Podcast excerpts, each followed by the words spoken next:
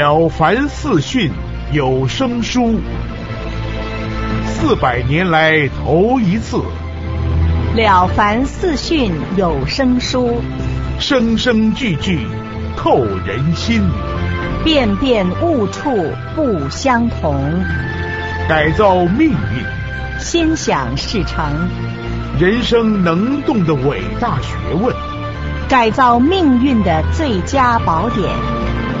明朝袁了凡进士原著，明初黄志海先生演述，善心人士赞助，了凡弘法学会唱录。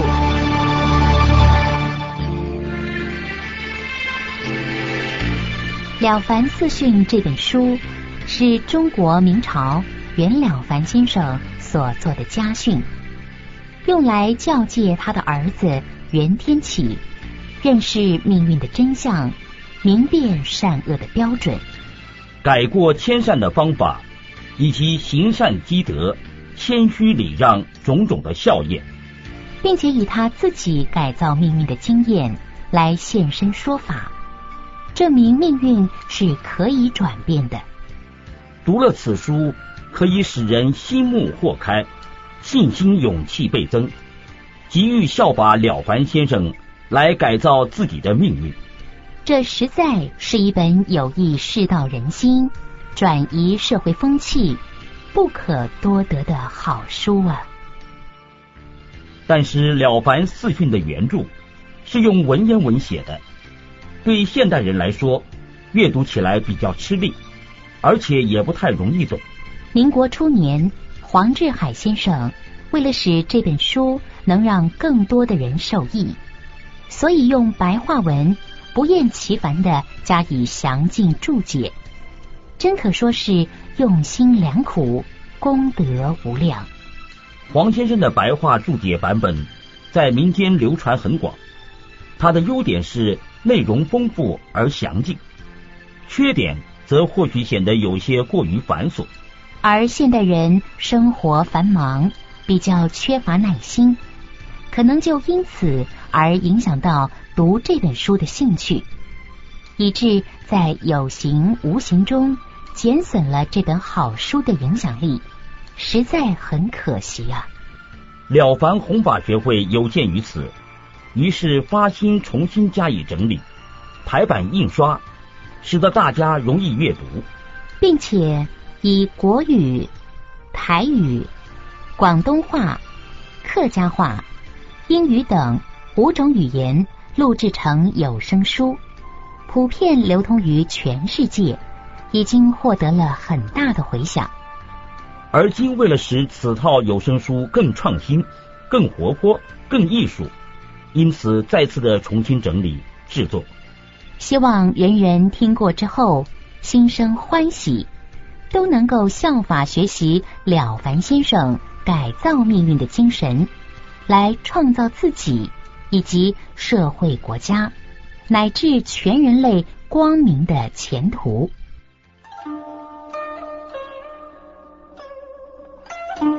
第一篇：立命之学。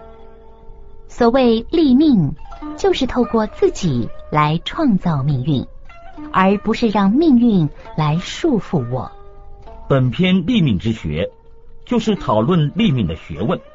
讲解立命的道理。袁老凡先生将自己所经历、所见到改造命运种种的考验，告诉他的儿子袁天启，要他不要被命运束缚住，并且还应该竭力的行善，勿以善小而不为；也必须努力的断恶，勿以恶小而为之。如此，则一定可以改变自己的命运。唯有断恶修善，才能灾消福来。这是改造命运的原理。千人千般命，命命不相同。明朝袁了凡本来命普通，遇到孔先生，命都被算中。短命绝后没功名。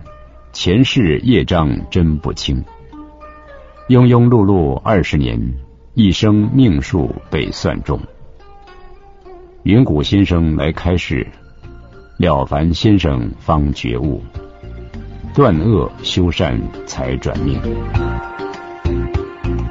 千人千担命呀，命命不相同。明朝元了凡，命不同。命到空先生，命都被算中，断绝佛没功名，前世业障真不尽，庸庸碌碌。二十年，一生英雄被算中。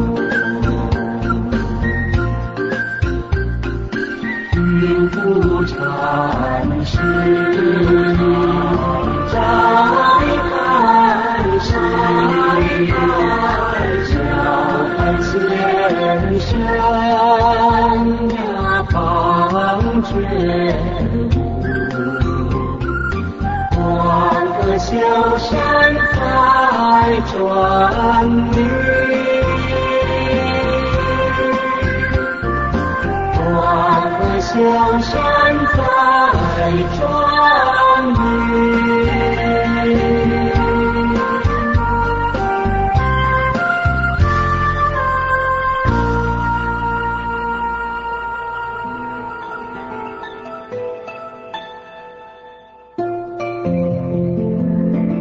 在我童年的时候父亲就去世了。母亲要我放弃学业，不要去考功名，改学医，并且说：“儿子，学医不但可以赚钱养活生命，还可以救济别人，并且医术若是学得精，还可以成为名医。这是你父亲从前的心愿呐。”后来我在慈云寺。碰到了一位相貌非凡的老人，一脸长须，看起来飘然若仙风道骨。我就很恭敬的向他行礼。这位老人对我说：“哎，你命中注定是官场中的人，明年你若是去参加考试，必定高中，就可以进学宫了。”为什么不读书了呢？我就把母亲叫我放弃读书去学医的原因告诉他，并且请问老人的姓名是哪人及家住何处。老人回答我说：“哈哈哈，我姓孔，是云南人。宋朝邵康节先生所精通的黄极术，我得到他的真传。”照注定的术来看，我应该把这个黄极术传给你。因此，我就领了这位老人回到家里，并且将经过的情形告诉了母亲。母亲听了之后，要我好好的款待他，并且说：“这位先生既然精通命数的道理，就请他替你推算推算吧。”试试看，究竟灵不灵啊？结果孔先生所推算的虽然是很小的事情，但是都非常的灵验。由于孔先生的劝告，我就动了读书求取功名的念头，所以和我的表哥沈称商量。表哥说：“嗯，既然你有心读书，我有位好朋友玉海谷先生，在沈有富的家里开馆收学生。”我介绍你去他那寄宿读书好了。于是我便拜了玉海谷先生为老师。孔先生有一次在替我推算命里所注定的数的时候，他说：“在你没有取得功名做童生的时候，县考应该是考第十四名，府考应该是考第七十一名。”提学考应该是考第九名。到了明年，这三处的考试所考的名次，果然跟孔先生所推算的一样，完全相符。孔先生又替我推算终生的吉凶祸福。他说：“你会在某一年考取第几名，某一年应当补领生，哪一年应当做贡生。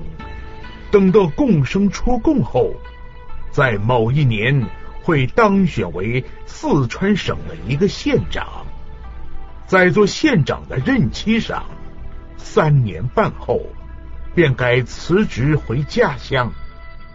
到了五十三岁那年，八月十四号的丑时，也就是半夜两点左右，就应该寿终正寝。可惜你命中没有儿子啊！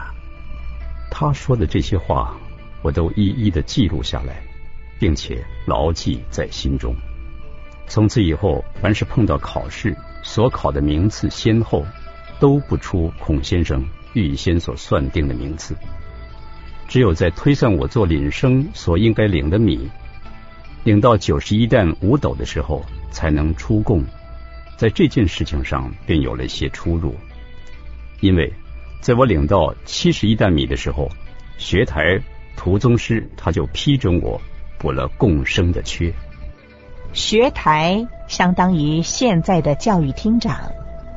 当时我曾经怀疑孔先生所推算的有些不灵了，没想到后来补共生这件事，果然被另外一位代理的学台杨宗师驳回。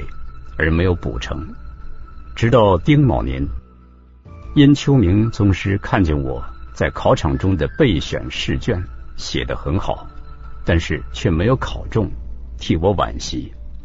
他感叹的说：“这本卷子中所做的五篇册，理论精辟，见解独到，就像是上给皇帝的奏折一样。”像这样一个有大学问的读书人，怎么可以让他埋没到老呢？于是他就吩咐县官替我上公事，到他那里准我补了贡生。经过这番波折，我又多吃了一段时间的林米，算起来，连前面所吃的七十一担米，总计是九十一担五斗，恰好补足了孔先生所推算的数目。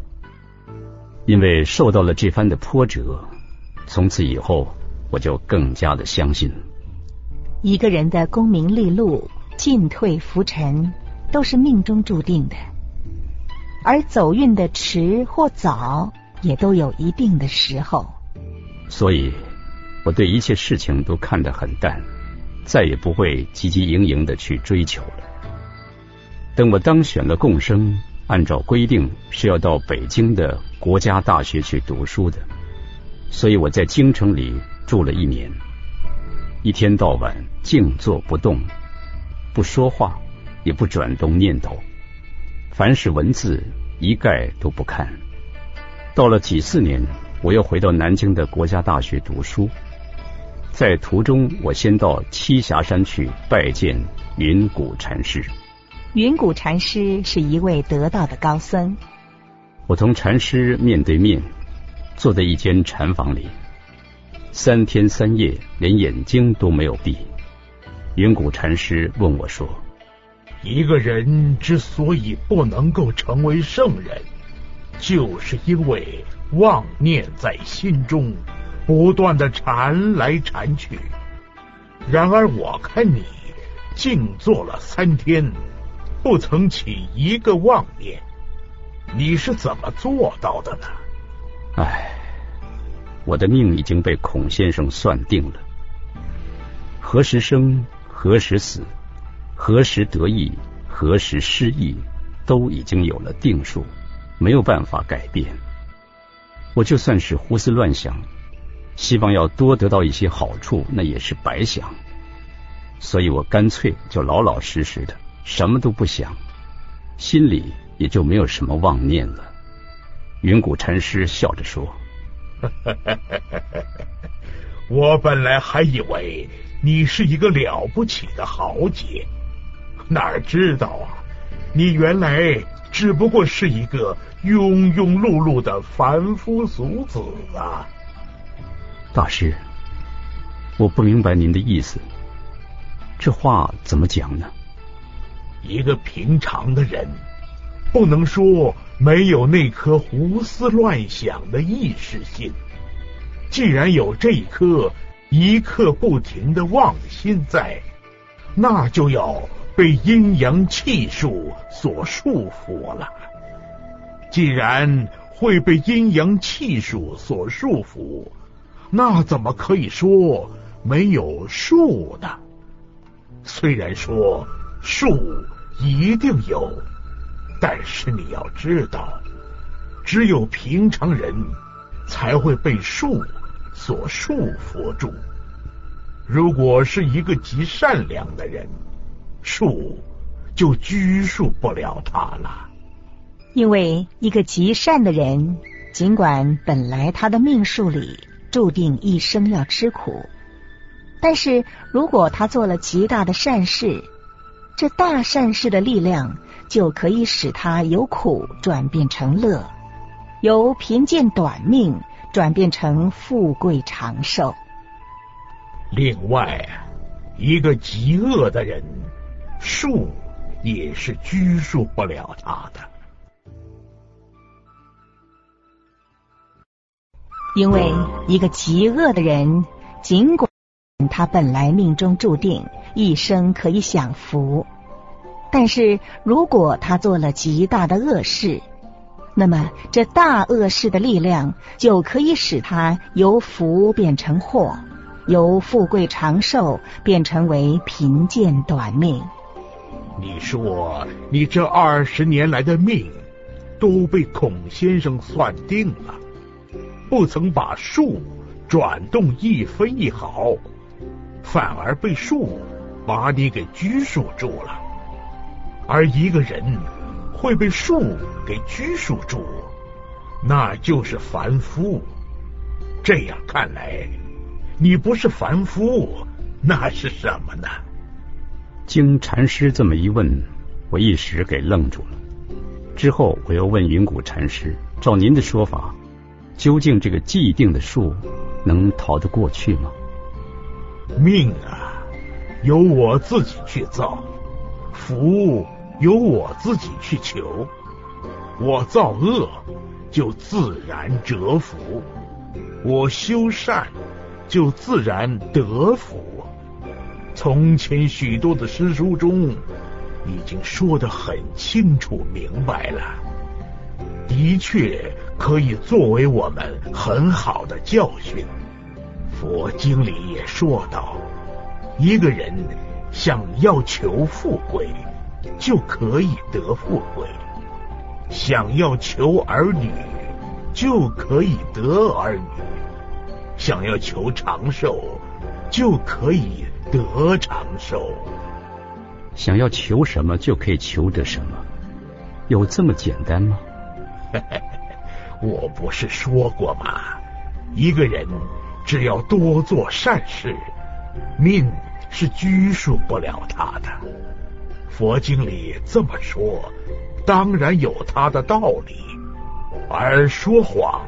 是佛家的大戒，哪有佛菩萨还会乱说假话、欺骗人的呢？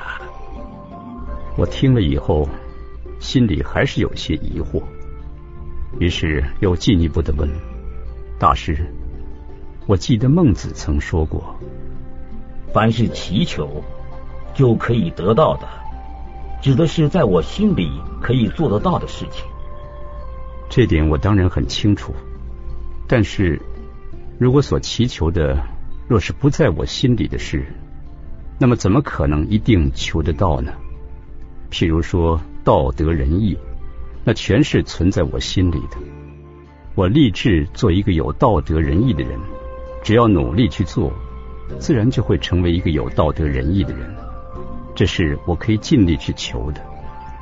但是如果是功名富贵，那是不在我心里头的，是在我身外的，是要别人肯给我，我才可以得到的。倘若旁人不肯给我，我就不可能得到。那么，我要怎么样才可以求得到呢？孟子的话没错，但是你解释错了。你没听过六祖慧能大师说吗。